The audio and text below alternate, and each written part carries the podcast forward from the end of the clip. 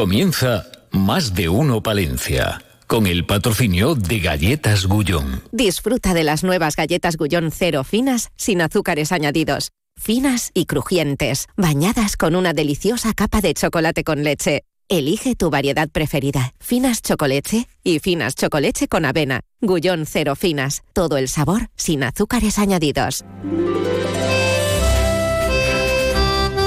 Más de uno Palencia. Julio César Izquierdo. Onda Cero. Bienvenidos, señoras y señores, damas y caballeros, palentinos de la capital y de la provincia, y viceversa, viajeros, amigos, turistas, buenas gentes que nos escucháis a través de Onda Cero. Punto es 12 y 25 ya de esta jornada, el lunes 19 de febrero, con 14 grados de temperatura en el centro de la ciudad en una revista radiofónica donde vamos a hablar de, empleo, de las situaciones laborales en nuestra capital y en nuestra provincia. Charlaremos de todo ello y mucho más con el responsable de UGT aquí en Palencia, con Gorka López. Nos anuncian ya las organizaciones agrarias, eh, amigos oyentes, una tractorada infantil. Por cierto, cuando uno pasea por Palencia, cruzas el puente, el puente de hierro, nuestro emblemático puente de, de toda la vida. Y hay un árbol caído ahí en el río desde tiempos inmemoriales. Eh, ya sabemos que, al final flotan, pero a lo mejor había que reflotar el, el árbol caído ¿eh? y llevar el mismo a otro sitio. Al menos eso es lo que dicen la mayoría de los viandantes, que dicen, mira, pero este árbol, ¿cuánto tiempo lleva ahí? También está ahí, muy bien, Gonzalo Toledo en la realización técnica. Como siempre, lo primero, la actualidad en titulares. En Más de Uno Palencia les ofrecemos las noticias más destacadas de la jornada. David Frechilla, buenos días. Eh, me imagino que sea competencia de la CHD. Sí. Pero bueno. luego llegan los desbordamientos de los ríos y en muchas ocasiones... Pero vamos, que te dice que todo el mundo ve que está ese pedazo árbol ahí, ¿eh? Sí, sí, pero será responsable quien sea. Y eso es que que los, seguro que es quien usted ha dicho, joven. los cauces deben estar limpios para luego evitar eh, futuras crecidas. Porque en este país hay zonas que tienen sed y hay otras que derrochan el agua. Por eso, en por algunas eso. situaciones. Viene la jornada. Bueno, pues mira, vamos a recuperar eh, esas declaraciones de Pepe de Luis eh, Mm. que hacían este programa, eh, que alertaban de la presencia de, de lobos en el monte. Sí. Eh, y hemos preguntado por esta cuestión eh, tanto a José Luis Fraile, de la IGP, que, claro, pues imagínate los ganaderos, como Claro. muestran ante, preocupados ante esta situación, y también a, a José Luis Marcos de, de Asaja, y en ambos casos pues coinciden. Eh, pues preocupa. Preocupa. Eh, preocupa también la eh, el sector del comercio. Eh, hemos conversado con el presidente de FECOPA, Fernando Tejerina, bueno, porque ya van desapareciendo los carteles de rebajas Ya. de los establecimientos comerciales de la capital. Hemos preguntado a ver qué tal había ido la cosa. Y, ¿Y ya- qué dice? Bueno, pues en el mejor de los casos, normal. Normal. Lo habitual, pues mala. Mal. Mala época de rebajas. Y también dice que, bueno, pues por lo que a él conoce del comercio y lo que conoce de otros sectores, bueno, pues que el año no está comenzando con muchos bríos ¿eh? desde el punto de vista económico. Eh, también les vamos a contar eh, en la página de sucesos en la capital que se acudía al camino Los Hoyos el sábado por la tarde para identificar a dos personas que supuestamente estaban forzando la cerradura de un inmueble. Se trata de dos jóvenes que han sido desalojados y estaban buscando enseres entre los escombros de las viviendas que han sido derruidas. Pero es que esa misma jornada, eh, un poquito más tarde, a eso de las siete y media, eh, se informaba de intento de ocupación en una vivienda de la calle Panaderas. Estas personas han huido del lugar al percatarse de la presencia del vecino, han producido unos daños importantes en la puerta de la vivienda. Eh, el palentino Carlos Fernández eh, Sí. Carriedo, que además de ser el portavoz del equipo gobierno, además de ser consejero de Economía y Hacienda, bueno, pues va a asumir las funciones de la cartera de Sanidad Que ya, tuvo en su día, ¿no? ya tuvo en su día. Eh, yo creo que recuerde, también fue de medio ambiente, de sanidad. Y ahora va a tener que, eh, bueno, pues ocuparse de esta cartera. El motivo, pues la baja temporal de su titular, Alejandro Vázquez. ¿eh? Es- eh, se va, bueno, pues va a ocupar la cartera hasta la reincorporación de Alejandro Vázquez a sus funciones por baja debido a una intervención quirúrgica. Como bien comentabas, Asaja, UPA y COA convocan una tractorada infantil Toma. para la tarde del miércoles 21 de febrero. La verdad es que tiene que ser. Yo he visto Pues sí. imágenes de otras tractoradas infantiles y me han parecido muy, muy bonitas. Sin duda, sin duda. Sí. Eh, día 21 de de febrero en la capital eh, palentina. Saldrá a las 6 de la tarde de la Plaza de Pío 12 y partirá media hora más tarde por la calle Mayor hasta la Plaza Mayor. Ya verás qué tractores de juguete tienen, muchachos. Sí, sí, sí, sí, sí. sí. Claro, y... Un kilómetro tendrán, ¿eh? casi de recorrido, ¿no? Bueno, cuando estos son, tiene pedales. Los tractores son súper ecológicos, ¿eh? Van a, sí, sí, a, pedales, van a pedales. Pues está, está bien que nuestros jóvenes eh, aprecien esa actividad tan propia de nuestra provincia, ¿no? Y hablaremos del Festival Internacional de Danza Contemporánea, que da comienzo hoy. Se va a entregar el premio Velo de honor a la coreógrafa Carmen Bar, eh, Berner. Y también eh, se va a presentar el estudio trabajo de Sísifo, las artes escénicas en la educación. Muy bien, ¿Verías el baloncesto, Copa de...? He visto un poquito, sí. Un poquito... Sí, lo que, sí, sí, y además de muy buena imagen y muy bien. Y hubo un buen partido que ganó el Madrid. Sí, sí, no, no, yo, bueno, no, no, no, no, decimos... El fútbol le vi menos. Sí, fútbol, ¿qué, es el fútbol? Que faltamos el otro día. Eh, ah, bueno. El Real Madrid, pero te decir, el baloncesto sí, que... Es lo que hay. Pero nosotros a lo nuestro, Valentino, ¿eh? Sí, sí. Luego lo vamos a contar, ya lo venimos contando, esos títulos de campeones de España. De, Marta. Qué bien corremos en Palencia, ¿eh? De Marta García Alonso y. qué bien, qué maravilla. Y Oscar Lucías. Pues se nos da muy bien. Se nos da muy bien. Y 31, hablamos con Gorka Lope, aquí en Más de Uno Palencia. Más de Uno Palencia. Julio César Izquierdo. ¿Te gusta la danza? Festival Internacional de Danza Contemporánea como nunca lo has visto en Palencia del 19 al 25 de febrero. Talleres, masterclass, debates y coreografías con figuras relevantes de la danza nacional e internacional. Gala final de coreografías el sábado 24 en el Teatro Principal y la actuación especial de Anthony van der Landen en el Museo del Agua el domingo 25. Toda la programación en la web cdcdanza.com. Venta de entradas en la web del Teatro Principal de Palencia, Ayuntamiento de Palencia. Más de uno Palencia. Julio César Izquierdo.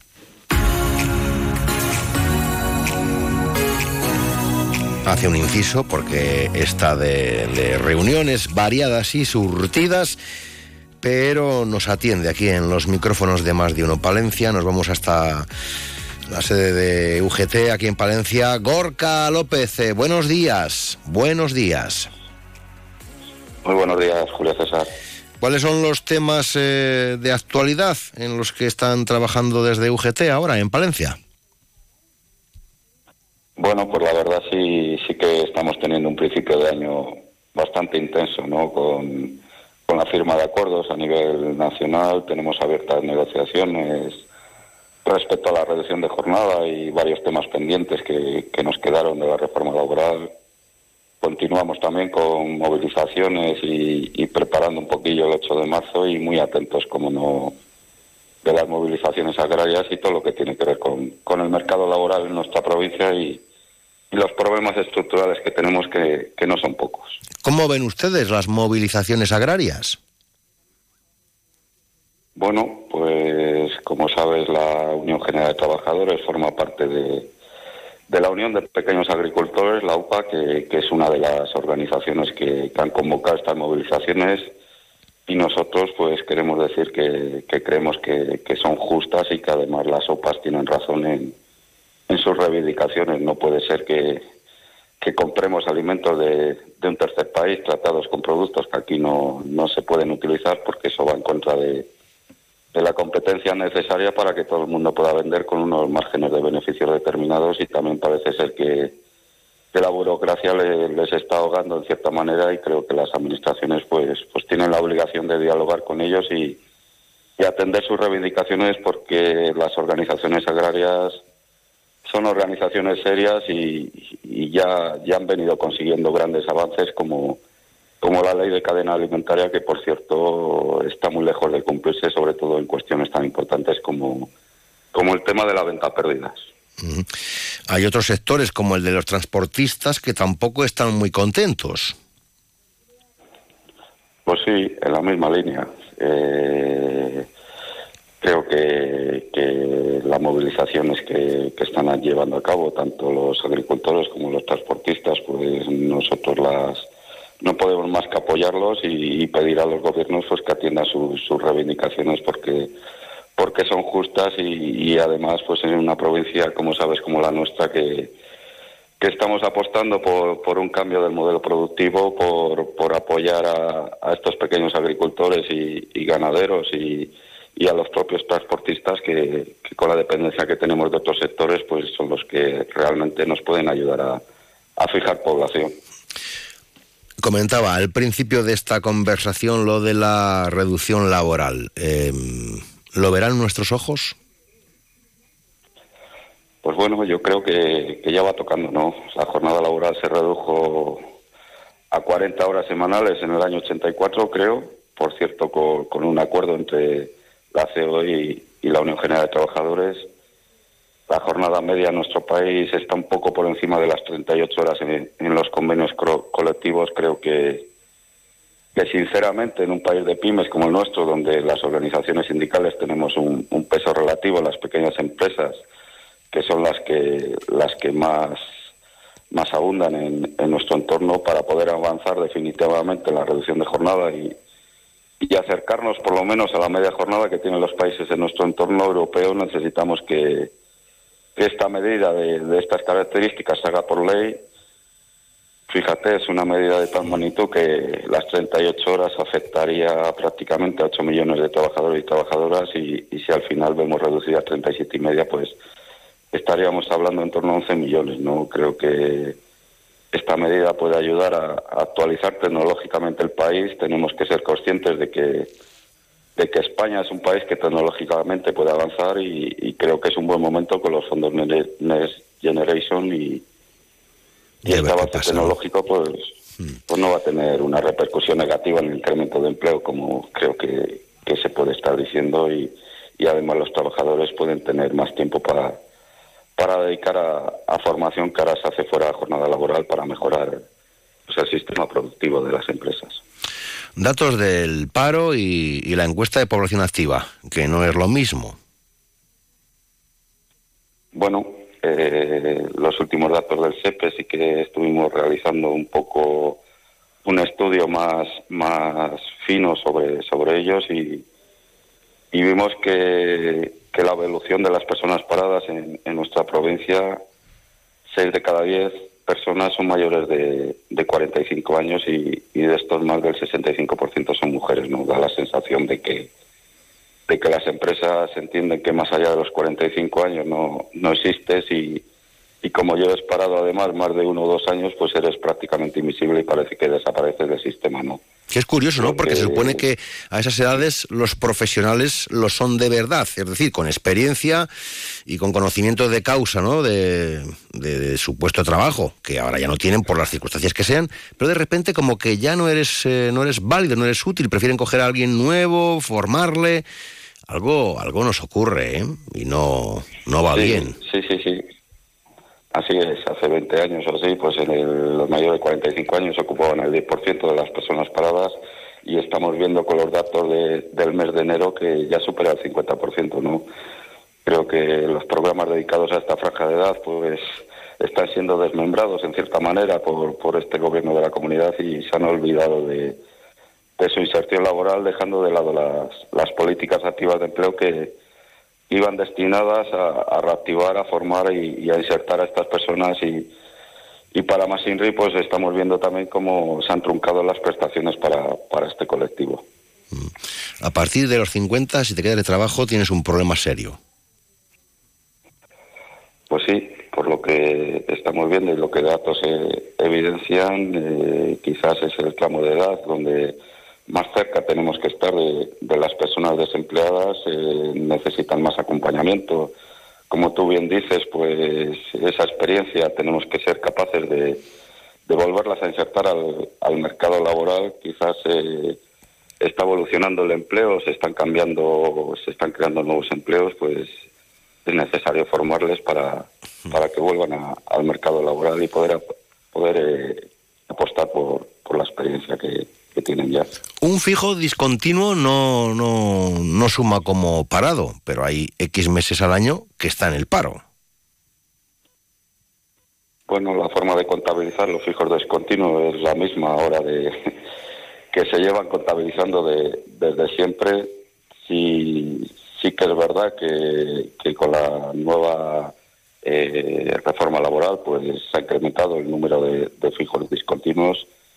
Estamos apostando porque y estamos pidiendo al, gobierno de que nos den realmente los datos de, este tipo de, contratación. Sabemos que es difícil, pero habrá que actualizar los sistemas para conocer realmente cuánta gente tenemos en, en esa situación.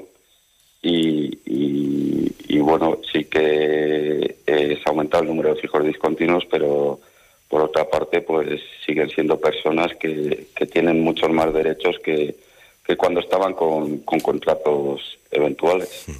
Vamos con la pregunta difícil de, de, la mañana. Eh, ¿Cuándo uno puede decir que es de clase media? ¿Y hay clase media en Palencia? Bueno, yo creo que en Palencia hay clase trabajadora, ¿no? Quizás estamos perdiendo un poco ese sentimiento de, clase, pero claro que claro que hay clase media, claro que, hay clase trabajadora y, y, nosotros al final pues es a, los que estamos dedicados y, por los que estamos luchando. Ya, porque la pregunta es eh, ¿cuál es el sueldo medio de, de los eh, trabajadores palentinos? Bueno, pues fíjate, eh, Aquí hay un dato que te puedo dar, que la última subida del SMI ya sabes que ha estado en torno al, al 5%, 54 euros al mes. Son 1.134 euros en, en, 14 pagas, en 14 pagas. Nosotros seguimos apostando por la subida al 60% del salario medio, que es lo que manda la Carta Social Europea.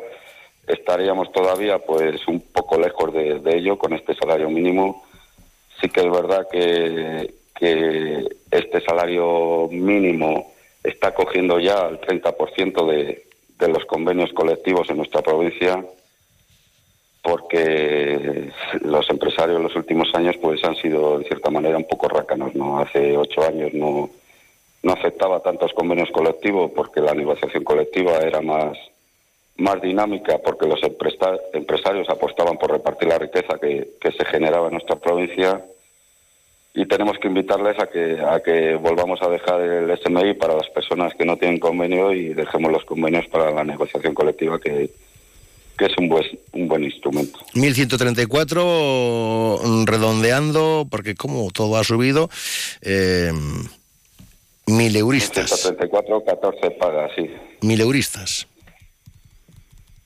¿O no? Sí, eh, sí, sí. Y un milo, eh, con el milurista puede vivir, claro, sí, no le queda más remedio, se ajusta y hace lo que puede, pero ¿se puede vivir normal?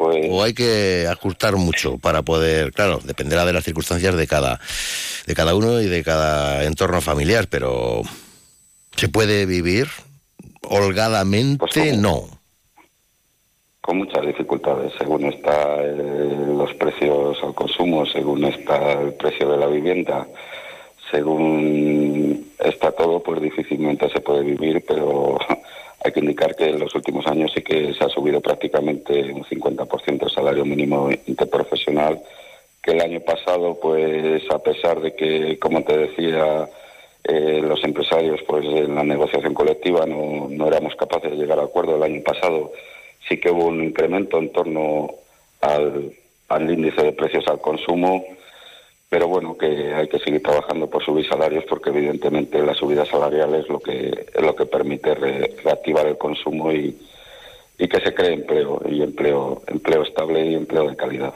Y respecto a la comunidad autónoma, ¿en qué en qué punto nos eh, encontramos en los salarios? Igual que los demás, un poquito por debajo, un poquito por encima. Estamos prácticamente pues en torno a, la media a la media nacional, no un poquitín por encima de, del IPC, acabó el año pasado. Sí que hace dos años, pues Palencia fue prácticamente la, segunda provincia que menos subida salarial tuvo y el año pasado con ese acuerdo de negociación colectiva a nivel a nivel nacional sí que es verdad que, fuimos capaces de trasladarlo a los convenios y, y quedamos pues en torno un poquitín por encima del índice de precios al consumo, acabó en 3,2 y, y yo creo que la subida salarial media estuvo en 3,8. ¿Todo bien o tenemos expedientes de regulación, alguna problemática que pueda comentarnos? Pues sí, aparte de lo que te comentaba del tema de los parados mayores de 45 años, que vamos a ver si, si logramos revertir la situación mediante programas y, y la implicación tanto de ayuntamiento como de diputación, pues mostrar el apoyo desde aquí a la Junta de Personal Docente de Centros Públicos de Palencia. La pasada semana tuvieron que denunciar públicamente que siguen esperando el segundo pago del año 2023 por parte de la Consejería porque están teniendo un recorte que está afectando de manera crítica a muchos centros educativos en, su funcionamiento diario, incluso sobre todo en institutos en sus necesidades básicas. No hablamos de calefacción, de reparación de averías y mantenimiento y nos parece una absoluta vergüenza y una responsabilidad que creo que ya está tardándose en corregir, ¿no? Y también pues mostrar nuestra más absoluta preocupación por la situación que que están viviendo y, arrastrando durante los últimos años los trabajadores y trabajadoras de, del servicio de limpieza de Palencia, ¿no? Un convenio sin vigencia desde el año 2022, una empresa que coge el dinero y se va, por cierto, un dinero que quizás se debería haber condicionado en cierta manera a repercutirlo en, eh, mejorar las condiciones de la plantilla, otra empresa que, que, no acaba de llegar y mientras tanto pues 120 familias con, con una congelación salarial el pasado año que según como estamos hablando está el coste de la vida pues es algo que, que había que poner solución cuanto antes, ¿no? Pues ya ven ustedes, eh, muchas temáticas las que tienen que abordar y sobre las que trabajan en UGT Palencia, hoy conversando con su responsable provincial, con Gorka López. Gracias por atendernos, hasta pronto, buenos días. Muy buen día, Julio César.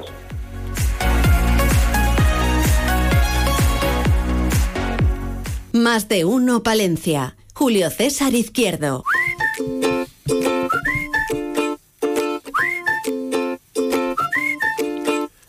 Esto es la Escuela Canina. Con Medina José Antonio, buenos días. Buenos días, guau guau.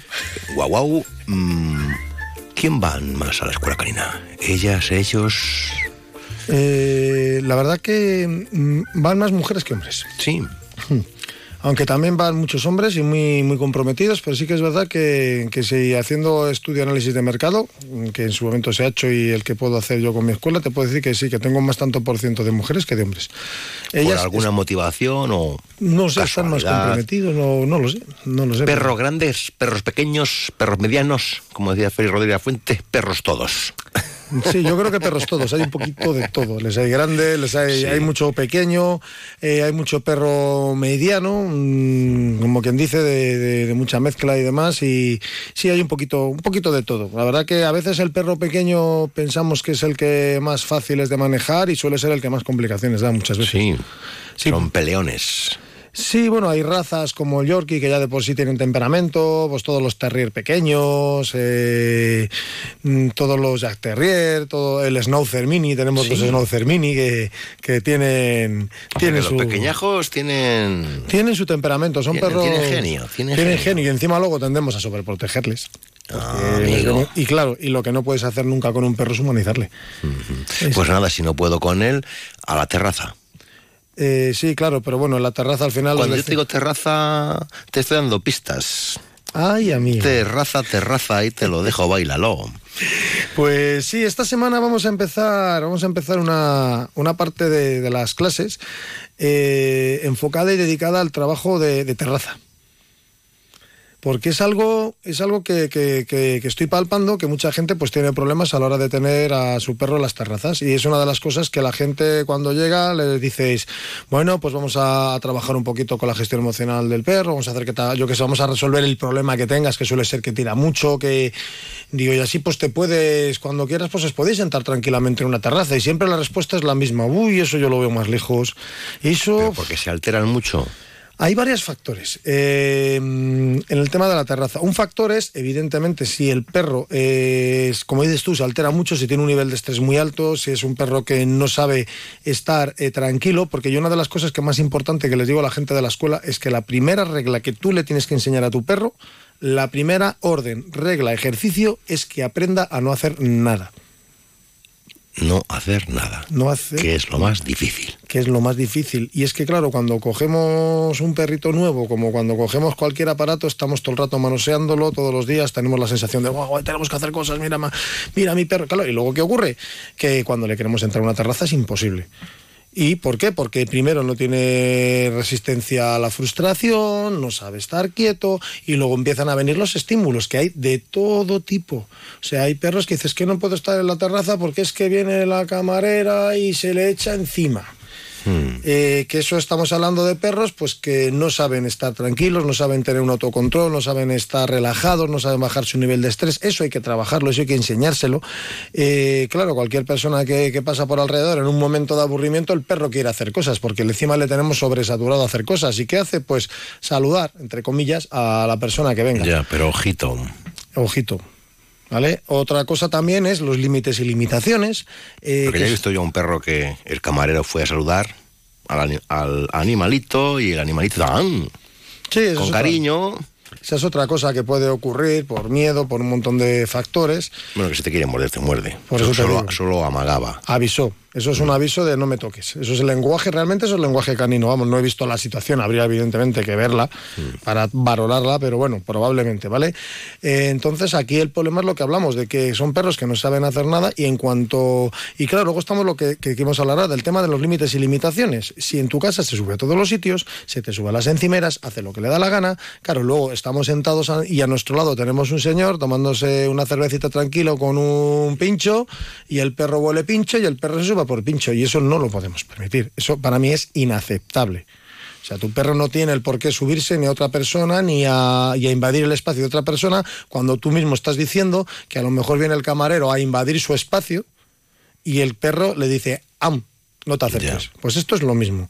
Entonces, para eso tenemos que hacer un trabajo de resistencia a la frustración, de que el perro sepa el perro tiene que saber, le tenemos que acostumbrar, le tenemos que llevar a la terraza, porque muchas veces evitamos. Es que el a ver, la primera vez que lleves a tu perro de cachorra a una terraza, evidentemente no va a estar tranquilo. Eso hay que trabajarlo, hay que buscar situaciones, hay que buscar eh, terrazas con menos estímulos, hay que buscar sitios con menos estímulos, incluso sitios donde conozcamos al camarero que nos pueda echar una mano, y hay que ir trabajándolo. Yo he llevado toda toda la, vamos, toda la vida de Draco lo he llevado a, entrenar al box, al gimnasio, al templo, y él es parte de allí, y allí Draco cuando llegas, te lo puede decir la gente, Draco está dormido. Y hay veces que están 12 barras con peso tirándose al suelo y es que no abre ni el ojo, pero yo lo he trabajado. Yo he ido allí, lo he trabajado, la gente allí... Porque si, si eso supone una incomodidad para los demás, pues tenemos un problema. Claro, tenemos Porque alguien te puede decir, mire, es que yo no vengo a gusto al gimnasio porque tengo el perro del vecino, ¿no? Claro. Encima, y esto no puede ser. Claro. Y, por ejemplo, ahí muchas veces me ha pasado de llegar la gente, salir a entrenar, salir y decir, onda, si está Draco ahí. Ya. Realmente no verle. Y eso es lo que tenemos que buscar. Otros factores en el tema de la terraza que influyen son los instintos, ¿vale? Instintos de movimiento. Hay perros que tienen reactividad al movimiento, entonces cualquier cosa que pase andando un poco rápido, con un poco bicicletas, pues claro, sale ladrando. Ah. Eso, pues al final, pues puede ser que, que, que, la persona salga volando con la, con la silla, que alguna vez se ha visto, ¿eh? También estamos hablando de reactividades al movimiento, reactividades a la energía, reactividades a otros perros. Hay perros que son reactivos a otros perros y encima, claro, aquí tenemos un problema, que para la reactividad está muy bien el movimiento, pero trabajar la reactividad sentado es más complicado.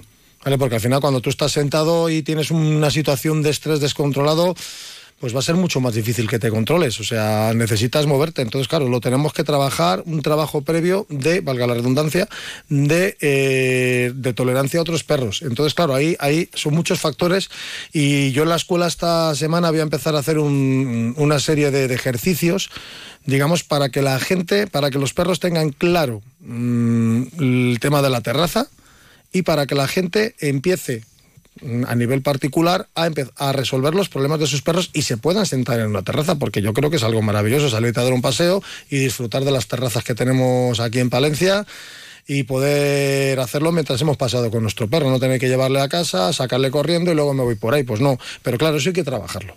Sí, porque el que va sin perro también puede decir, madre mía, ¿esto qué, esto qué es? No, no, eso está claro. O sea, el Igual perro... un curso para el perro y otro para el dueño. Bueno, pero además es que y el perro igual que el niño, o sea, Sí, sí, lo sí, mismo que un niño, o sea, un niño tampoco tiene el por qué, digamos, ponerse en la mesa de otra persona. Estamos Ya. y ya los padres, los padres seguro que ya se preocupan de que sus hijos pues estén controlados también. La mayoría sí, pero hay un porcentaje que no, ¿eh? te lo puedo garantizar, que dices, bueno, como que no va con ellos. como que, no, va con ellos. Pero bueno, es al Mira, final el es- niño ya es la tercera vez que mete el dedo en la sopa. Ahí como es mi niño, ya, pero es que suyo. Sí, pero es está- otro mundo aparte. Claro, ya bueno, una minoría, una minoría. Una minoría. no se puede generalizar. Como probablemente también sea una mayoría el tema de los perros, pero claro, al final si hay 300 perros, pero es que el perro que llama la atención es el que está ladrando en la terraza. Ya. Luego hay otro punto también que es Sí. la protección de recursos eh, y territorial. Eso también, además tengo varios casos en la escuela, que es por donde he arrancado yo, que son Sí. perros que, que son un poco territoriales y cualquier estímulo que se acerque a su dueño, sobre todo cuando están sentados o parados, eh, tienden a, a reaccionar y digamos, suele, eso ocurre mucho en pastores, Sí. en perros pastores. En perros pastores. En perros pastores ocurre mucho, tanto, bueno, Border Collie muchísimo, eh, pastor australiano, eh, pastores alemanes, ocurre muchísimo. Yo creo que por ese instinto que tienen ellos de, de proteger la, de proteger un poquito ¿Qué su... pasa? ¿Qué pasa con los pastores?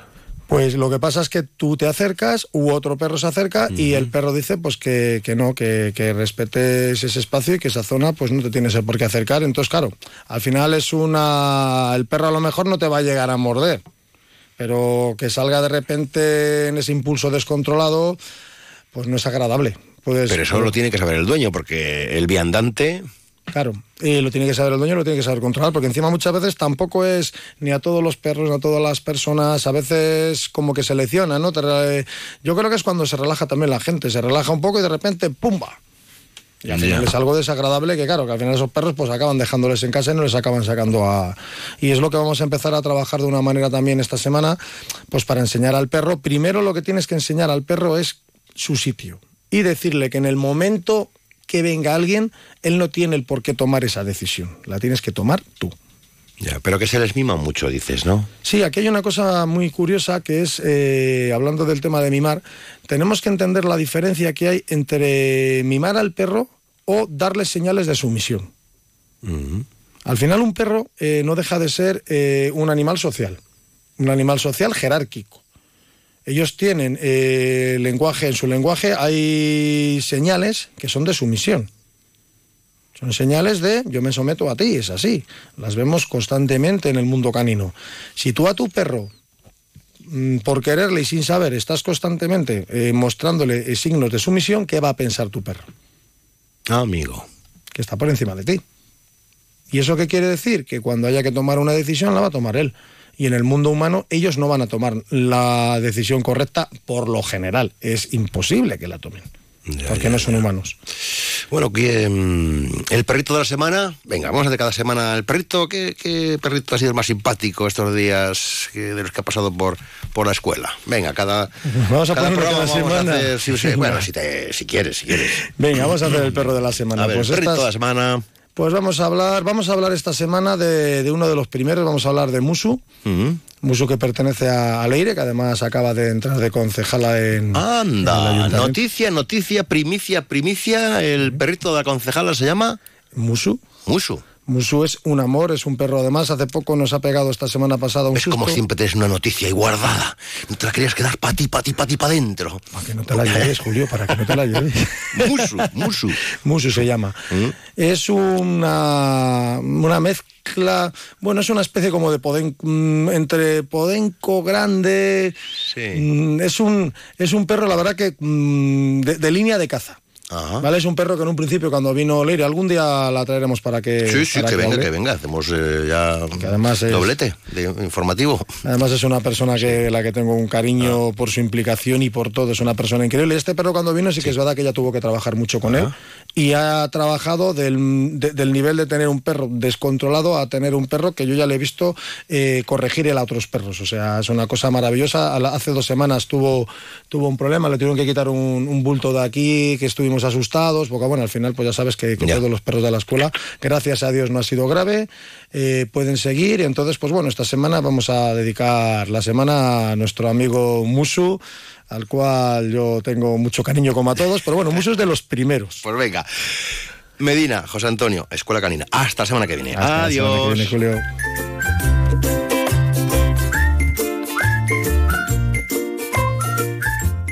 Más de uno Palencia. Julio César Izquierdo. Onda Cero. Rapidísimamente. Que nos vamos a escuchar las noticias de España y del resto del mundo aquí en la sintonía de Onda Cero. Después hablaremos del proyecto Vacaciones en Paz y creo que vendrá una colaboradora habitual, pero que no, no, no es su día. Bueno, el que sí que va a estar es, es Fernando Méndez. Noticias de España y del resto del mundo aquí en Onda Cero.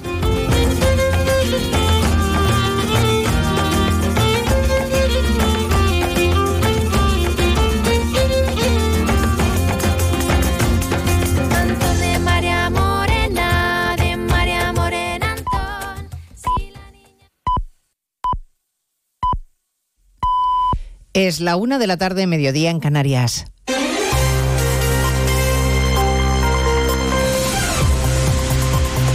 Noticias en Onda Cero. Buenas tardes, les avanzamos a esta hora algunos de los asuntos de los que hablaremos con detalle a partir de las dos en Noticias Mediodía en esta jornada de análisis y reflexión tras la cita electoral de ayer en Galicia que arroja una mayoría absoluta rotunda e incontestable para el candidato del Partido Popular, Alfonso Rueda, y que refuerza en su papel de líder nacional al presidente del partido, Alberto Núñez Feijo. Esta mañana se reúnen las ejecutivas de las distintas formaciones. En Génova están celebrando desde anoche los resultados como una prueba evidente de que las urnas en Galicia han penalizado el modelo de Pedro Sánchez, para el que hay una alternativa clara, según la líder madrileña Díaz Ayuso. Pero ayer las urnas le han asestado un golpe muy duro que no va a saber asimilar. Y si hablamos de ruina, ¿cómo olvidar a Yolanda Díaz, que es una máquina de facturar parados y una gran perdedora de elecciones? De momento no hay valoración de Yolanda Díaz, que ha hecho campaña por la candidata Marta Lois y que ha fracasado en su tierra, en Galicia. No consigue escaño en el Parlamento. Tampoco entran ni Vox ni Podemos, que ha obtenido menos votos que el PACMA. En Ferrat tampoco hay muchas ganas de fiesta porque el candidato Besteiro ha cosechado los peores resultados de la historia para el PSDG. Se ha desplomado hasta quedarse con solo nueve escaños en el Parlamento, por debajo del BNG de Ana Pontón, que se confirma como la líder de la oposición en Galicia. Admite que no se ha producido el vuelco electoral que esperaban, pero asegura que no hay motivo para la decepción. Santiago Marta Rodríguez. En la primera reunión de la ejecutiva del BNG, Ana Pontón ha asegurado que el nacionalismo se ha convertido en la alternativa al Partido Popular. BNG a alternativa indiscutible ao Partido Popular. Somos a forza política capaz de disputarlle esa hegemonía ao PP. El BNG entiende que frente a su campaña electoral, el Partido Popular ha realizado una campaña del miedo. 25 diputados, ha dicho Ana Pontón, para construir la alternativa. A partir de las 2 de la tarde estaremos en Bruselas, a donde viaja hoy la viuda del opositor Alexei Navalny, la viuda del opositor ruso, para reunirse con los ministros de Exteriores de los 27. Antes de ese encuentro ha difundido un vídeo en el que asegura que no dejará de luchar por una Rusia libre. Quiero que mis hijos vivan en una Rusia como la que imaginó Alexei Navalny y construirla con ustedes. Una Rusia llena de justicia y de dignidad. El ministro español de Exteriores, José Manuel Álvarez, dice sentirse conmocionado por la muerte de Navalny y el jefe de la diplomacia comunitaria, Josep Borrell, aboga directamente por sancionar a Putin. Siempre hay margen y siempre hay gente que merece ser sancionada. Lo importante es lanzar un mensaje de apoyo a la posición política en Rusia. Mucha gente ha sido detenida este fin de semana en Rusia al participar en demostraciones de protesta por la muerte de Navalny. El Kremlin sigue dilatando la investigación y continúa sin permitir a la familia tener acceso al cuerpo del Navalny, según sus familiares, para que los efectos del veneno con el que podrían haberle asesinado ya no pueda detectarse. En la localidad madrileña de Getafe ha muerto un menor de 14 años tras ingerir una bebida energética que contenía unos 2 gramos de la conocida como cocaína rosa o tusi, una mezcla de sustancias que resultó ser letal. La policía investiga lo sucedido como un homicidio. Madrid, Marta Morbeco. Según las primeras investigaciones, la víctima y dos amigos quedaron con otros jóvenes que habían conocido a través de una red social. Estos chavales metieron en una lata la droga sin que el menor y sus amigos se percataran. Después de ofrecérsela, huyeron por el metro y colgaron un vídeo en las redes sociales contando lo que habían hecho y mofándose del menor. A los minutos de ingerir la bebida, el chico cayó al suelo suelo a causa de una intoxicación mortal. Los sanitarios que le atendieron tan solo pudieron confirmar el fallecimiento. El fiscal de menores ha asumido la investigación. La semana que hoy comienza promete ser de nuevo semana de tractoradas y movilizaciones agrarias en la calle. Se anuncia el miércoles protesta en Madrid, donde esperan concentrar cientos de tractores. Y ha habido marchas hoy en Andalucía, en La Rioja o Baleares. Allí hay casi 300 tractores a esta hora recorriendo las calles de Palma, Baleares. María Cortés. Las protestas de los agricultores de Mallorca han superado todas las expectativas. En estos momentos unos 300 tractores están recorriendo las calles del centro de Palma, un centenar más de lo previsto. Se dirigen hacia la delegación del Gobierno para entregar sus reivindicaciones. Cada día, está... Cada día está peor la situación. Los precios son más malos. Vivimos de las subvenciones y no tocaría ser así. Pero es que el campo no es sostenible y no puede ser. Defender el campo balear y reivindicar mejoras urgentes que ayuden a salir de la grave crisis en la que se encuentra el sector es el clamor de los países de las islas. Pues de todo ello hablamos en 55 minutos cuando contemos toda la actualidad de esta mañana de lunes 19 de febrero. Elena Gijón, a las 2, Noticias Mediodía.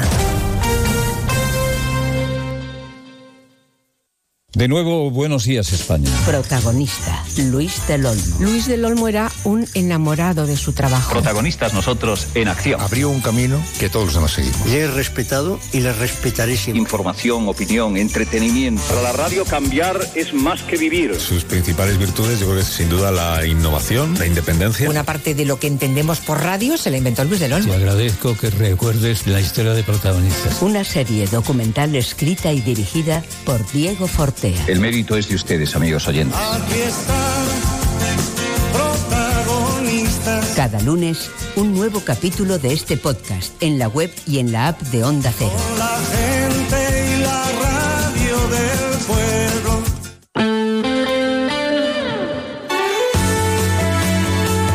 Onda Cero Palencia, 103.5, Guardo, 106.2 y Aguilar de Campo, 101.2 FM. Más de uno Palencia. Julio César Izquierdo. Onda Cero. El gobierno de España nos acerca el balance socioeconómico de nuestra provincia durante el año 2023. Dicen que las pensiones se han beneficiado de la mayor subida de la historia. La pensión media de jubilación es en nuestra en esta nuestra provincia de 1.460 euros al mes, 335 euros más que en 2018 apuntan. Y dicen también que tenemos cifras récord de empleo en la provincia, 65.412 personas ocupadas, 1.644 más que en diciembre de 2018, lo que conlleva a que estemos con una de las tasas de paro más bajas del país. Eh, Fernando Méndez, Ana Aparicio y Concha Lobejón. Sí, no, una y siete, segundo tiempo. Más de uno Palencia. Julio César Izquierdo. ¿Te gusta la danza? Festival Internacional de Danza Contemporánea como nunca lo has visto en Palencia del 19 al 25 de febrero. Talleres, masterclass, debates y coreografías con figuras relevantes de la danza nacional e internacional. Gala final de coreografías el sábado 24 en el Teatro Principal y la actuación especial de Anthony van der Landen en el Museo del Agua el domingo 25. Toda la programación en la web cdcdanza.com. Venta de entradas en la web del Teatro Principal de Palencia, Ayuntamiento de Palencia. Una vez finalizadas las obras, ponemos a su disposición las últimas viviendas del edificio República Argentina 3, situado en la mejor zona de Palencia, junto al Salón, la Calle Mayor y el Instituto Jorge Manrique.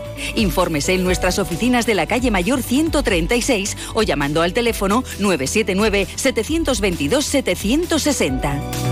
Más de uno Palencia. Julio César Izquierdo. You have my heart, and we'll never be Tal día como hoy, Fernando Méndez. Tal día como hoy, Méndez Don Fernando. Muy buenas, caballero, muy buenas. Buenas, ¿qué tal? Muy bien, ¿qué tal van ustedes con la muestra de cine internacional? eh? Pues eh, avanzando, mira, en esta semana ya acaba la, la recepción de, de cortometrajes. Con el cambio de, de- de fechas, pues eh, se prorrogó ¿no? La recepción de cortometrajes y el próximo 23, este viernes, pues ya, ya terminamos esa fase y de ahí ya pues eh, se seleccionarán ¿no? los, los que irán a concurso. Que queríamos nosotros también grabar un corto con el móvil, no sé qué hacer, don Fernando, no sé qué hacer. Eh, pues algo original, interesante y bueno, eh, preséntalo y seguro que, que consigues algo.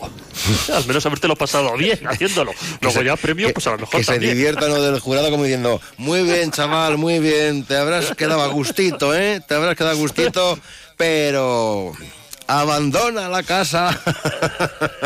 Está usted nominado Esa- fuera.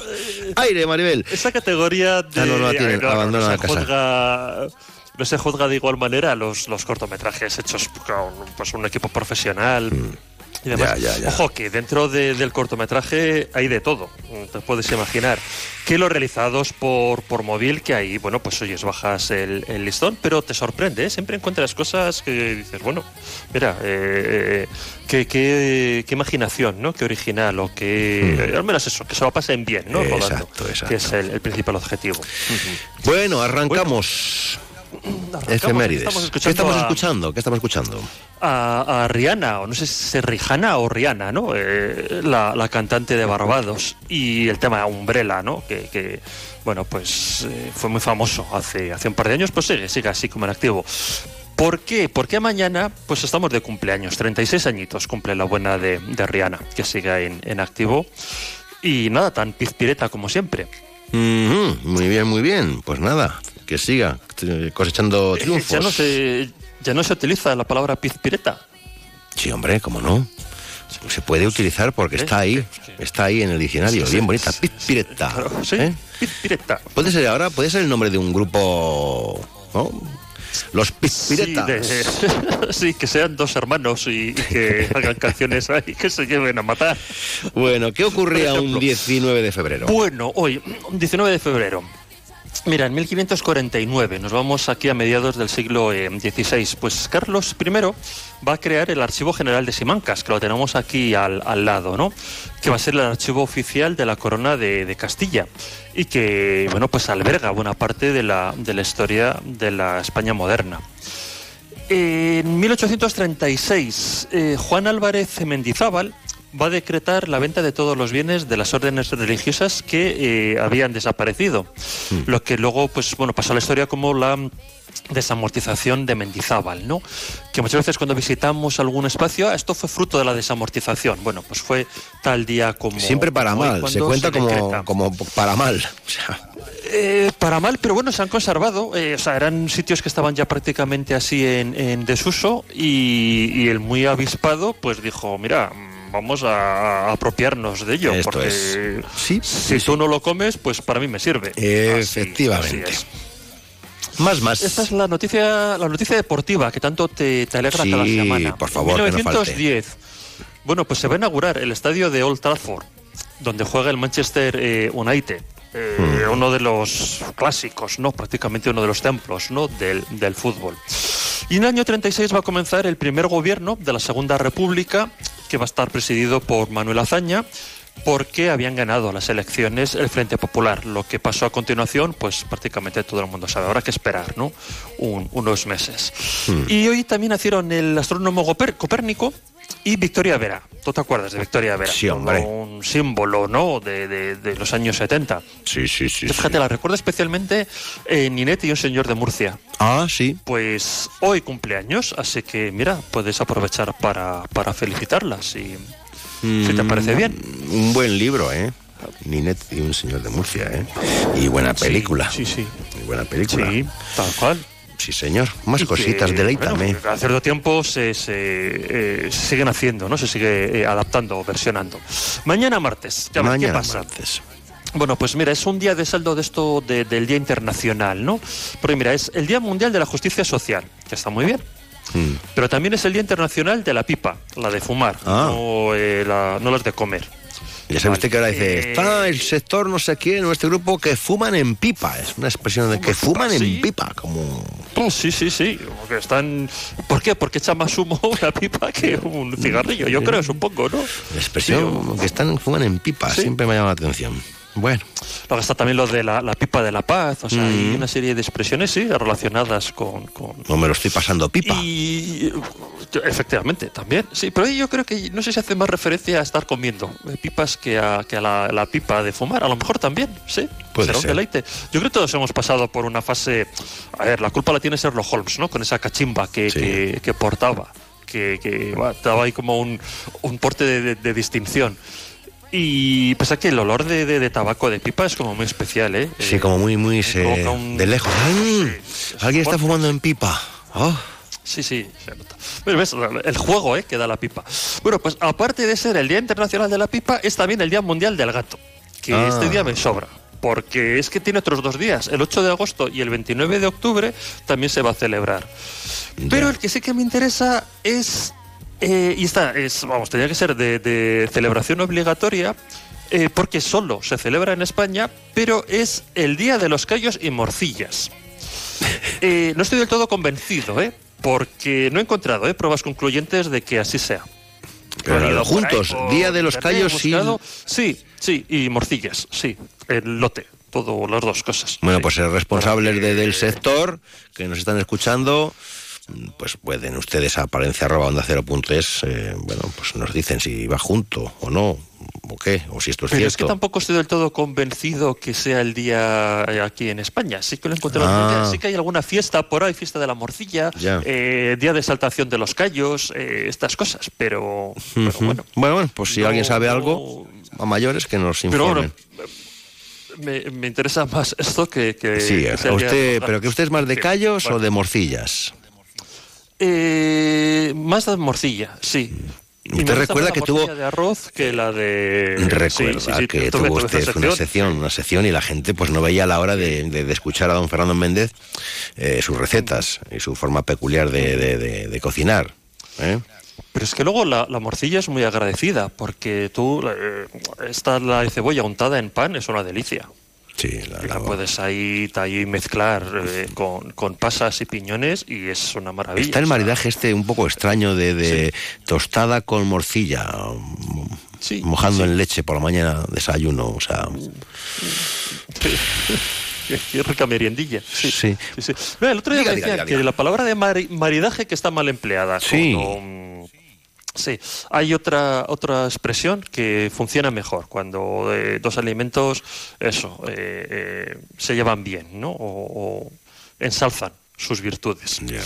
Bueno, que, que nos desviamos de, nuestros temas. Eh, mira, esta me parece curiosa, ¿eh? que va a suceder mañana. Un 20 de febrero del año 35, la danesa Caroline Mikkelsen va a convertirse en la primera mujer que pone el pie en la Antártida, o sea, en el Polo Sur. Hasta el año 35 ninguna se, se acercó. Debe hacer un viruji por ahí abajo de, de cuidado. Y mira, van a, tenemos dos cumpleaños. Eh, la modelo Cindy Crawford también nació ayer junto con, con Rihanna, que antes eh, pues, estábamos escuchando. Y el año 67 nació Kurt Cobain, que, bueno, pues sabes que mm, duró poco se suicidó el muchacho, y, pero también, también nació tal día como, como mañana. Nos vamos al día 21. 21 el miércoles. miércoles. Mira, es el Día Internacional para la Protección de los Osos. Aquí sí que habría que, que incluir a Chiqui, a la mascota del Thunder Palencia. Sí. eh, de reciente aparición, pues también será especie protegida, esperemos que en un futuro cercano. Chigui, ¿no? Es Chigui. El año... Chigui, Chigui. Chigui. Chigui. Chigui. No es Chiqui, es Chigui. Chigui, Chigui, de chiquito, ¿no? Uy. Claro. Sí, chiquito. chiqui. Eso es. Sí. Y en 1521 el ejército comunero que estaba al mando de eh, Juan de Padilla pues va a asediar la ciudad de Torrelobatón, su famoso castillo. Pues también ya estaban aquí un poco a la gresca ¿eh? con, con el amigo Carlos. Sí, no, Y con, con publicar, Carlos, ¿eh? con Carlos no tenía así buen rollo, no. No. Eh, no, luego ya la cosa se... se- bueno, no, se, pasó cosa- lo que pasó la y, se lió, la sí. tranquilizó. Pero bueno. En el año 48, 1848, pues se va a publicar el Manifiesto Comunista de Marx y de Engels, que recuerdo en el instituto sí que lo tuvimos que leer. En, en filosofía. Era de las eh, lecturas recomendadas. No sé si, yo creo que luego... Engels, ¿eh? No los Ingels, que esos eran de la Casa Pradera. Eh, Sí, efectivamente, ahí lo que llorábamos con ellos.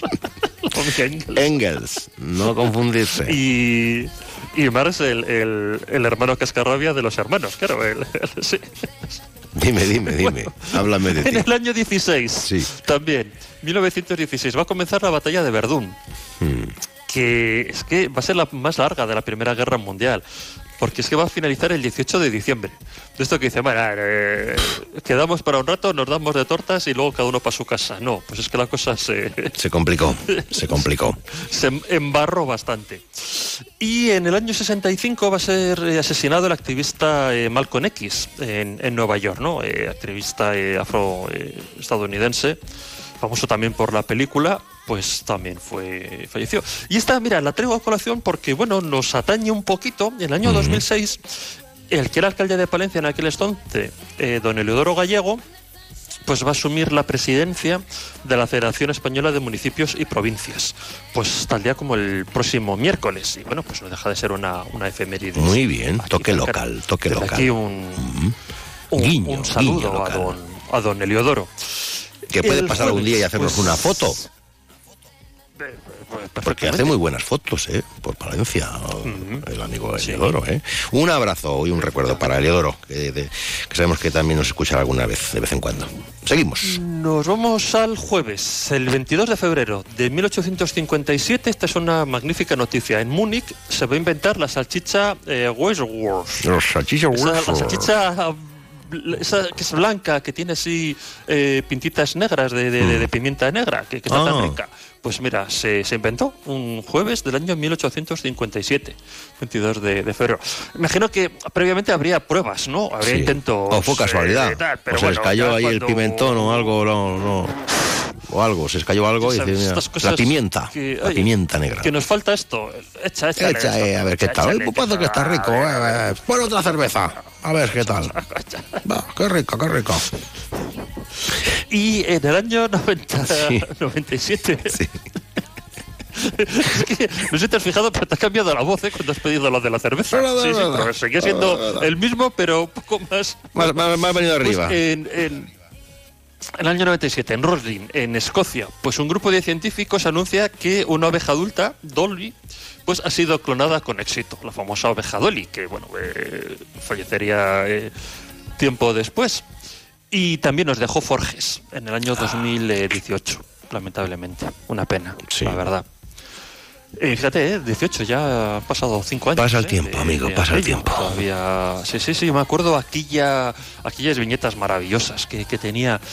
Pero que había que leer la letra pequeña, ¿no? Y no te olvides de mm, Haití, siempre ponía, ¿no? Eh, cuando aquello. Había que estar, había que fijarse bien, efectivamente. Sí. Sí, sí, pero qué bueno, qué bueno era el Gran Forges. Y nada, ya vamos eh, cercanos al fin de semana, el viernes Sí, 23. viernes 23. Eh, Gutenberg, en el año 1455, va a imprimir la primera Biblia en, en su imprenta.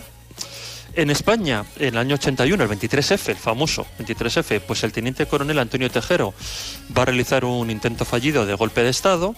Y por cierto, sabes que ese día era lunes y hubo cineclub. Y es que se proyectó una película de Robert Bresson titulada El Diablo probablemente. Eh, hubo la proyección, había un poquito ahí como de lío, pero eh, siguió funcionando. Mm. Y también un 23F, pero del año 2009, Penélope Cruz se va a convertir en la primera actriz española en conseguir eh, el premio Oscar como mejor actriz de reparto por, ¿sabes qué película? Dime, ¿Te doy dime. pistas? ¿De Woody Allen? Dime, la de Barcelona era esta. de- Sí, Vicky Cristina Barcelona, por esa peli lo, lo es. consiguió. Estas son eh, películas de trivial de estas. De, Sí, sí, es verdad, de quesito. Sí. De quesito, de- depende de las cervezas que lleves encima, pues a lo mejor quesito- aciertas o... O, o quesito o salchicha. O a casa. Y, qué- y qué- y- y- y qué nervios, ¿eh? Cuando ibas a conseguir ahí el quesito, porque ahí te la jugabas todas, y ahora tienes que dar otra vuelta a ver qué pasaba. Uf. Sí, sí, sí, Y si sí. eso era cara o cruz, a cara perro. Effective Wonder. Bueno, para acabar. Vamos. Venga, pues el sábado, Sábado. eh, comienza la guerra de Ucrania, un 24 de febrero del 2022. Lamentablemente ya Fíjate, lleva dos eh, años. dos años conflicto armado. eh. Sí, sí, sí, sí. Parece que fue ayer y Dos cosa se está madre mía. también alargando, Qué- qué por desgracia. Y nada, del domingo 25 me quedó que el guitarrista Paco de Lucía pues falleció en el 2014 con solo 66 años. Yo pensaba más, eh, más mayor y no, eh, falleció joven el gran eh, Paco de Lucía. Mm, Bueno, bueno, pues nada. Y yo pensé que iba a decirnos que creo que soy, ¿eh? que Dani Martín, el cantante, el canto del loco, pero ahora ya Dani Martín cumple 54 años. Hola, ya, tantos. Sí, sí. Tantos. Sí, ¿no? Sí, no, son, son muchos. joven. ¿Son muchos? Me parecen muchos, ¿eh? ¿Serán menos? Yo creo que menos. Esto lo ¿eh? hacemos menos. para que ahora todo el mundo entre a Google y ponga Dani Martín. y digan, pero vamos a ver, vamos a ver. Pero Dani Martín, vamos a ver, están todos. Dani Martín, edad. ¿Lo ponemos? Vamos a hacerlo sobre la marcha. Venga, que lo están haciendo Venga, todos los oyentes. Venga, Dani Martín, edad. A ver qué nos dice. Teclea. ¿Qué Ahora, parece? pinchín, punchín, punchun. Ah, pues bien, pues sí es su cumpleaños, ¿eh? Sí, sí, pero son 47. David Otero, Ah, ya me parecen 43. muchos, ¿eh? Eso... Dani Martínez, 41. David Sumer, 59. Y bueno, pues mira, son 47. Le habíamos puesto alguno más. Bah, David Sumer sí que me, me, me cuadraba po- porque ya parecía la Super Pop. Uy, qué, uy, qué viejuno Martín, eres. La Super Pop ya no, no, no entró. Usted es de los que compraba. Buah, y usted es de los que compraba la tren discreta para tener las pegatinas de V. Venga, ¿a que sí? Sí, sí, sí, Ah, sí, sí, claro. Y de- Dayana era de la malona. Malona. ¿Eh? También, sí. Sí, sí, sí. Adiós. Oye, es que impresión, ¿eh? El primer capítulo de V. Uh, han hecho una serie, una así más moderna, pero no, no queda igual, ¿eh? No queda igual. Ah, y también con, con sus cobayas y sus cosas. Sí, sí, pero no, no, mm, no, no, no me ha convencido. Adiós, don Fernando. Que se nos va el vino en catas. Señor, señor.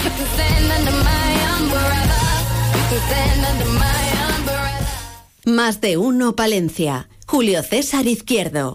Segundas rebajas en Rapimueble, simplemente más bajas. Cheslong ahora 294 euros. Conjunto canapé más colchón, solo 299 euros. Más ahorro, más ofertas, más barato. Solo en Rapimueble, el líder en segundas rebajas, calidad y garantía. Más de 230 tiendas en toda España y en rapimueble.com. La Diputación de Palencia te informa. ¿Quieres saber más sobre la problemática del topillo en Castilla y León? Entonces no te puedes perder el próximo martes 20 de febrero la jornada técnica sobre el topillo campesino que celebramos en Paredes de Nava. Ponencias de los expertos Juan José Luque sobre 15 años de investigación y Constantino Caminero sobre la estrategia de gestión integrada centrarán el encuentro. Apunta el martes 20 en el Centro de Artes Escénicas de Paredes de Nava a partir de las 10 de la mañana. Contamos contigo. Diputación de Palencia. Apostamos por el campo. Apostamos por el desarrollo rural. Más de uno Palencia. Julio César Izquierdo. Vacaciones en paz 2024. Acoge una sonrisa, comparte su ilusión. Acogida de niños y niñas saharauis durante el verano, julio y agosto por familias de Palencia y provincia que se promueve desde la Asociación Palentina con el Pueblo Saharaui. Asociación Palentina con el Pueblo Saharaui. Más información, pues están interesados, amigos oyentes, en el 685 867 580 en la Asociación Palentina con el Pueblo Saharaui se encuentra activa como siempre Ana Paricio. Buenos días. Buenos días. Hay que informar de ello desde ya, ¿no? Que luego se acercan las fechas y ¿qué pasa? ¿Y qué pasa? ¿Qué pasa? ¿Qué pasa? Pues nada, eh, bueno, ya hemos empezado con el programa de acogimientos temporales. Eh, tenemos cerrado el de niños repetidores. Siete niños que estuvieron el año pasado en verano eh, volverán ya este año. Y bueno, pues ahora estamos buscando familias nuevas que quieran acoger a un niño o una niña saharaui. Eh, decirles que vienen a partir de los ocho años, que suelen estar repetir durante dos y, o tres años. Y bueno, pues que pueden los que estén interesados contactar con nosotros, tanto sean de Palencia como de la provincia.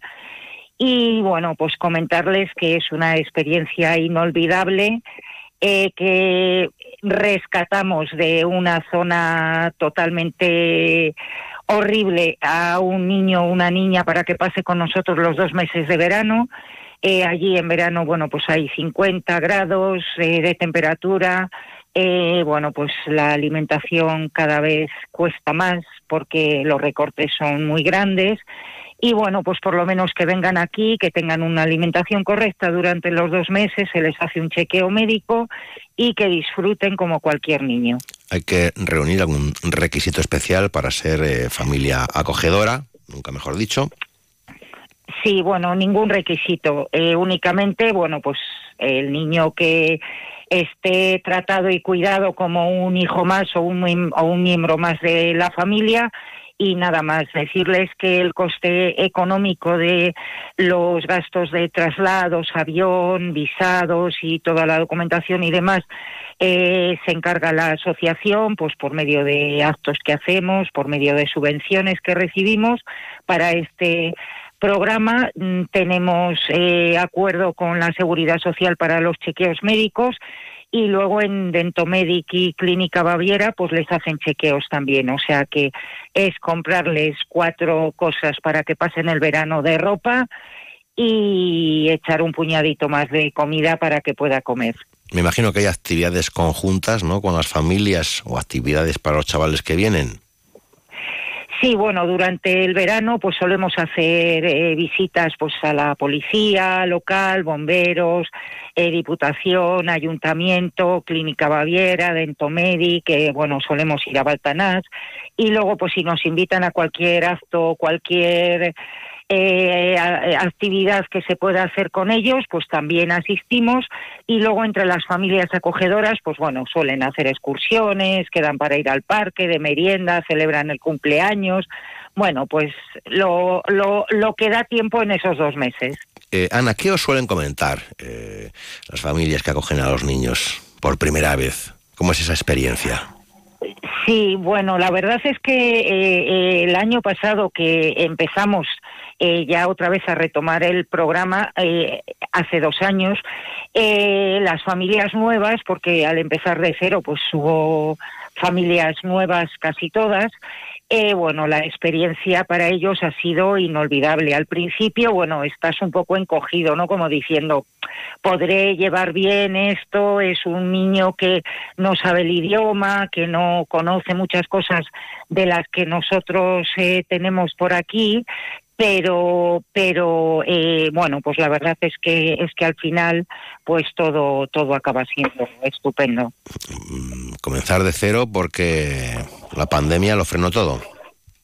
Claro, claro, por eso, por eso precisamente eh, se tuvo que empezar de cero, porque lo frenó todo y entonces, bueno, pues al haber empezado de cero, pues tuvimos que buscar familias nuevas y ahora pues estamos poco a poco intentando retomar el programa. ¿Y la gente se anima o cuesta o pasamos de todo o no queremos comprometernos? Bueno, es difícil porque después de la pandemia las cabezas como que nos han cambiado. Eh, también hay que contar con la situación que hay en España, que es muy complicada, pero bueno, poco a poco sí que se va retomando. ¿Cómo está, cómo está aquello? ¿Hace mucho que, va, que no vas o...? Pues hace tiempo, hace cuatro años que no voy, pero bueno, las noticias que tenemos de allí, pues cada vez es peor. Mm, eh, hay que tener en cuenta que ahora mismo también tienen un conflicto bélico allí en los campamentos. Eh, pero bueno, pues ellos siguen subsistiendo como pueden y están como acostumbrados, entre comillas, a tener que vivir esa situación, pero la verdad es que es insostenible. ¿Pero cuántas décadas llevamos ya? ¿Así? Pues 50 años prácticamente, entonces es un problema Claro, eh, grande. Estos chavales, esta- eh, cuando vienen aquí, es como que descubren totalmente un mundo diferente. Claro, Un mundo nuevo. claro, para ellos, para ellos es totalmente diferente el idioma, la comida, el entorno, bueno, pues allí no lo hay, abrir un grifo, dar una llave y tener luz, bueno, pues para ellos. Lo que pasa que son esponjas y son niños muy cariñosos que vienen aquí, pasan eh, los dos meses de verano, crean vínculos con la familia, entonces la verdad es que nunca hay ningún problema ni nada, ellos se adaptan muy rápido también. Que alguien puede pensar, hombre, cuando ven todas las comodidades que hay aquí, pues igual volver otra vez allí como que se les... Ay, es muy Sí. duro. Pero bueno, tienen allí a sus familias, claro. Esa es la cosa, que allí tienen su entorno, su familia y su, su escuela y su todo, entonces ellos vuelven contentos también, ¿eh? Pues que se animen, ¿no? Que os llamen 685 867 580 que les dais toda la información, ¿verdad? Todos los detalles, Ana. Exacto, y nada, decir que se animen, que es una experiencia inolvidable, de verdad. Y recuerden el título, Vacaciones en paz. Vacaciones en paz. Un bien preciado. Esto de la paz, Sí. cada vez más. Sí, cada vez más. exacto. sí. Ana Paricio, ahí está, siempre activa, en forma, en marcha, en la Asociación Palentina con el pueblo saharaui. Gracias por acompañarnos aquí en Mardino Palencia. Muchi- Buenos días. Muchísimas gracias.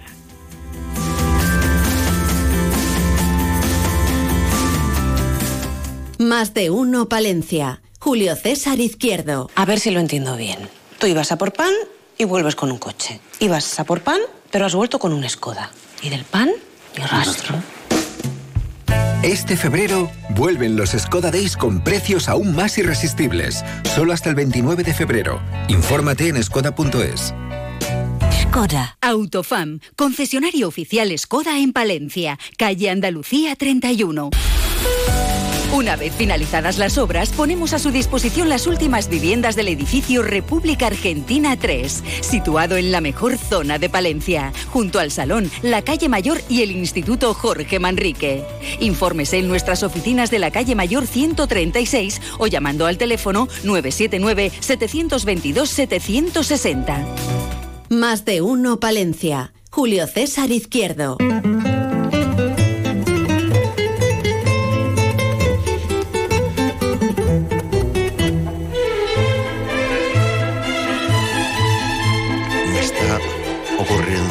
Raro, algo muy extraño. Yo cuando vine esta mañana, juraría que era lunes.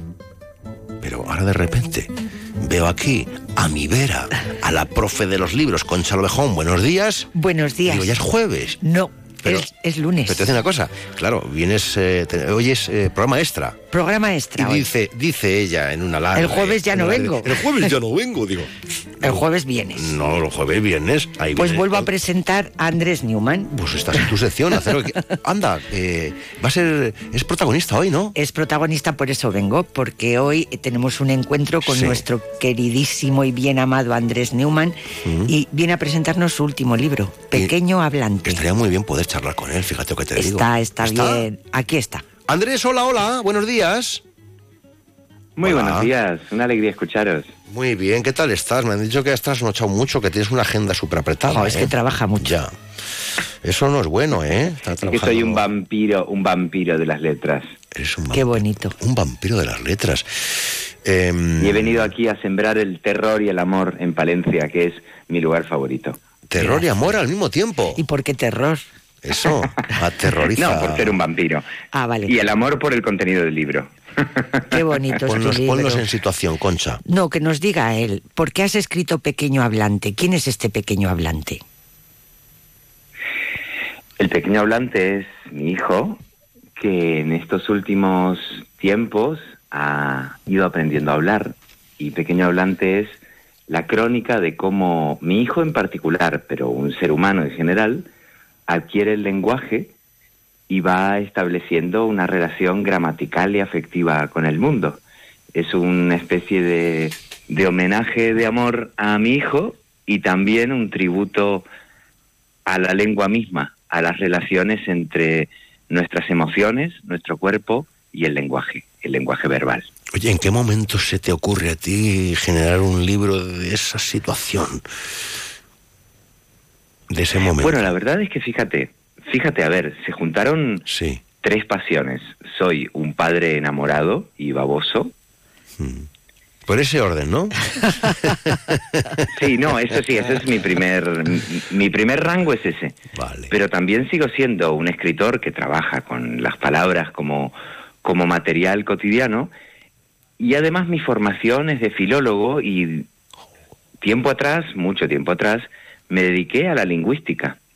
Ah, de manera cabana. que el espectáculo de cómo un pequeño empieza a tener una relación verbal con la realidad y empieza a descubrirlo palabra por palabra, fue un espectáculo conmovedor, fascinante y, y digno de escritura. Y aparte de eso, eh, vengo trabajando en los últimos años con la idea de que necesitamos, o yo por lo menos hubiera necesitado cuando nació mi hijo, más referentes de goce de la paternidad y más eh, literatura escrita desde la crianza diaria. No sobre los padres, que hay muchos, sino sobre cómo vive un padre el día a día de la crianza, que piensa, que siente, que teme, que desea y cuál es el vínculo posible que puede establecer un padre con una criatura pequeña, incluso desde su nacimiento, contraviniendo un poco los, los tópicos de que, en fin, de que los bebés eh, nos pillan muy lejos, de que no sabemos hacer esto, de que la biología es un obstáculo y todas estas cuestiones, que la verdad es que en mi historia de amor con mi hijo no se han confirmado, sino todo lo contrario, ¿no? Así, así que tanto este libro como el anterior que presenté en Palencia hace un par de años nacen del asombro de haber tenido un vínculo tan profundo y tan hermoso con, con mi hijo, cosa que yo no hubiera imaginado antes de que existiese. Quizá porque no había leído o no existían los libros que yo necesitaba leer o no Y- existían y- tampoco las claro, conversaciones. Se lo ha leído todo, lo tiene aquí Sí, todo. lo tengo aquí marcado. Y además, Andrés, te lo tenemos que agradecer, porque yo creo que estas miradas cambian el mundo, ¿no? Y, y lo necesitamos. Necesitamos estas paternidades responsables, que sí que las hay ya, y que además cuenten, porque siempre hemos tenido esa imagen mm, eh, construyéndonos solo como madres. Y es muy hermoso, es muy Claro. hermoso. Dice Yo Andrés. creo que sa- sale ganando todo el mundo. Ah, salimos claro, ganando las como sociedad. Las madres y los padres. Efectivamente, efectivamente. Vamos a ver un... Dice, con una letra mínima y crucial, palanca de la lengua levantará su mundo. Qué bonito, qué bonito. Eso es, eso es cuando, cuando, eso es cuando Telmo descubrió que entre el archipiélago de sustantivos que era su léxico, que era una palabra para nombrar Archipiélago una de cosa. sustantivos. Sí. Él venía como cualquier criatura o como cualquier adulto que aprende una lengua extranjera. Hablando en indio. También nuestra lengua materna. Hablando, hablando En solo indio. en sustantivos. en Claro. sustantivos. Y de entonces- pronto- Sí. y de pronto descubre la preposición a. Y recuerdo la fascinación de mi hijo al, al intuir que existen nexos, tornillitos entre las palabras que se pueden ensamblar de distintas maneras y que se tiró varias semanas metiendo la A en todos, en todos sitios por si acaso, ¿no? y uno de los momentos, si me permitís contarlo, que más me emocionó dentro de- del aprendizaje verbal de nuestro hijo y que puede resumir eh, un poco la, el- la parte lingüística del libro, es que yo siempre me he hecho la pregunta de cuándo termina un bebé. Eh, ahí está la, respuesta neurológica, la respuesta pediátrica, la respuesta eh, didáctica, pero como yo no me dedico a ninguna de esas cosas, os voy a dar una pequeña respuesta literaria. Adelante. Para mí, el bebé, en el caso de nuestro hijo, se terminó cual la primera vez que conjugó en pretérito. Estábamos jugando, se escuchó un motor a lo lejos, luego volvió el silencio, y mi hijo levantó la cabeza y dijo, papá, pasó coche. Y a mí se me llenaron los ojos de lágrimas y no sabía por qué, porque digo, a ver, pasó coche tampoco es la frase más emocionante de la historia. Pasó coche. Pero de pronto comprendí no solo que era la primera vez que le escuchaba decir el pasado, sino que al nombrar la ausencia, al nombrar lo que no está, era el comienzo del hablante, pero el final del bebé, porque un bebé es todo presente. Su relación física y emocional es solo con el presente. Y ahí de pronto tenía una criatura tratando de nombrar la ausencia. Y pensé, claro, pasó coche, pasó bebé, pasará papá y pasaremos todos. Y mientras tanto es mejor estar cerca y, y querernos lo más fanáticamente posible. Porque como bien decía, como bien decía Concha, eh, claro que siempre ha habido algunos padres que han criado y han cuidado, y seguro que hay alguien escuchándonos que ha estado en esa situación. Y por supuesto que cada vez hay más eh, padres que se han ido y nos hemos ido involucrando en la crianza.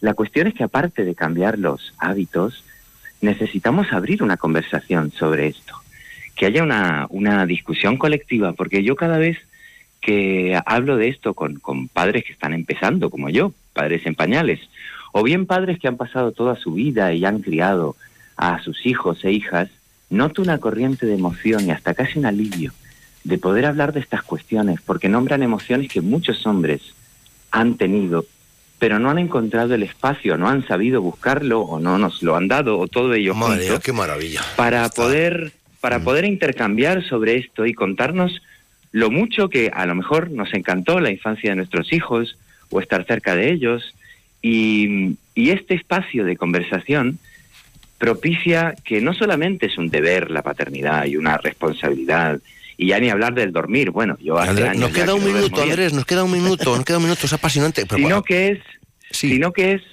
un goce que es también divertido y bello y esto también hay que recordarlo por si se nos olvida o por si no lo hemos dicho antes Claro que sí. nos hemos quedado escuchando Eh, en embobados. Mira, ¿eh? eh, Telmo dice, avión grande, papá pequeño. Yo digo, papá grande, muy grande. Muy grande. Bueno, pues Hola. Andrés, esta tarde Sí. a las 7 en la biblioteca.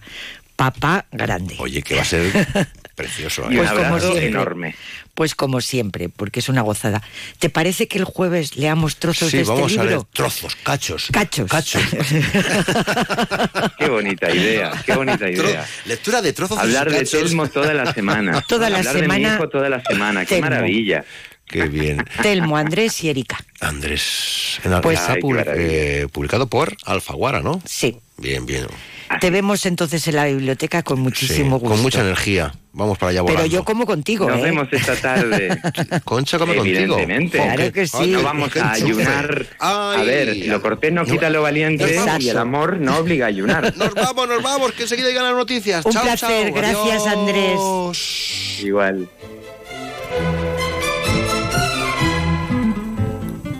Más de uno Palencia. Julio César Izquierdo. Onda Cero.